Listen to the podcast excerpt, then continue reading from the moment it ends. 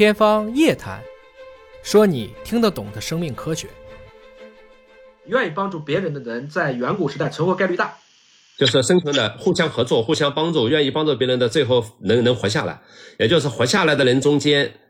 那么越来越多的人，其实是从基因角度来说是愿意互相帮助的，对不对？对的啊，这个逻辑就是这个样子。其实不光是人类，很多动物也是这样子。因为我读过一本书叫《自私的基因》嘛，但是实际上整本书讲的呢，其实基因也是背后是合作的。而且你的书中间呢，专门说了，就是说这种基因的发展尽管是自私的，但是呢，最后却发展出来了无私的。就说人类的合作，那你认为就说人类的合作，人类的社会性，也就是说人与人之间的互相相爱啊，人与人之间的互相合作啊，有的时候为了祖国，为了民族，为了大义，哪怕牺牲自己的生命也在所不惜啊。比如说文天祥，比如说岳飞，是吧？那个，那他们这些是其实并不是基因导致的，是后来的社会责任感和后天的教育导致的，还是你认为说人类发展到今天，在人类的基因中间已经有了非常强大的这样的合作和爱的这个？先天的这种植入在里面了。对，刘老师这个问题我还是能讲一讲的，因为有一个很有意思的现象，就是你知道我们人类在大迁徙的时候，啊，有几个是有明确证据的，在比如说从非洲一直可以走到穿过当年的白令海峡走到美洲去，在这个过程中，以家族家庭成分，他们一起存活的概率是高的，离群所居独居的这种它的存活概率是低的，也就是说，人类。在这个大筛选的过程中，学会了相互配合，拥有了这种宗亲这样的关系的群体，实际上后来得到了大量的繁衍。也就是说，人类的配合本身也是在当年经过了一个强筛选的。所以从这个意义上讲，一定不管这个人多牛多强，他都应该深该应该是以积极的支持、配合、与人为善、为别人行方便的人，他就会在当下的群体当中获得比较好的一种生态位。那实际上这就会相互的促进。而我坚信呢，就像岳飞啊，包括您刚才说的文天祥，其实我觉得，尽管说他们自己出现可能是偶然，但是对人类的历史他们是必然，因为人类就是会有一群，也不能说是天才，但是他们就是愿意为了人类去多做一点事情。很大程度上讲，这是 personality 吧，它是一种个人与生俱来的一些品质和特质，我们无法预测，但是它真的会出现。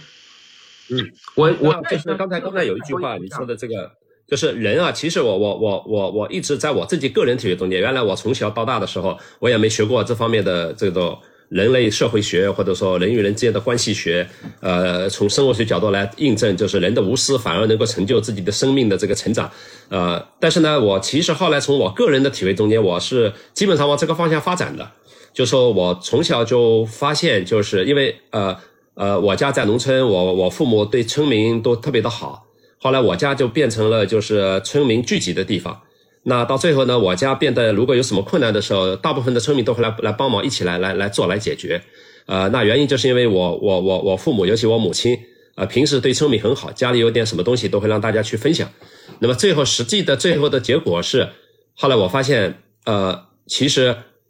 呃，就是我们家的地位和生存条件，其实反而比村庄上的大部分人家都要好。那后来我我我我我就也养成了这样的习惯，所谓的为人民服务的习惯。而且我们小时候前天还昨天刚好是雷锋日嘛，是吧？啊，所以呢，就是我从小就是学雷锋的先进榜样，这个从小就会天天帮着那些无保户啊、老人老人家里啊去去帮着干活啊什么的。那到了后来到了北大也是这个老师帮同学打水、扫地啊、呃打饭。呃，那后来我就养成了这么一个习惯，就是我尽可能的对人好，因为我发现对人好其实就是对自己好，这就是一个特别朴素的习惯。这个习惯其实也一直保留到今天。与人方面就是与己方面。对，那这个从生物学上来说和社会形态上来、形态学上来说，其实它是有依据的，对不对？有依据的，因为我们就是这样被筛选下来的。愿意帮助别人的人，在远古时代存活概率大，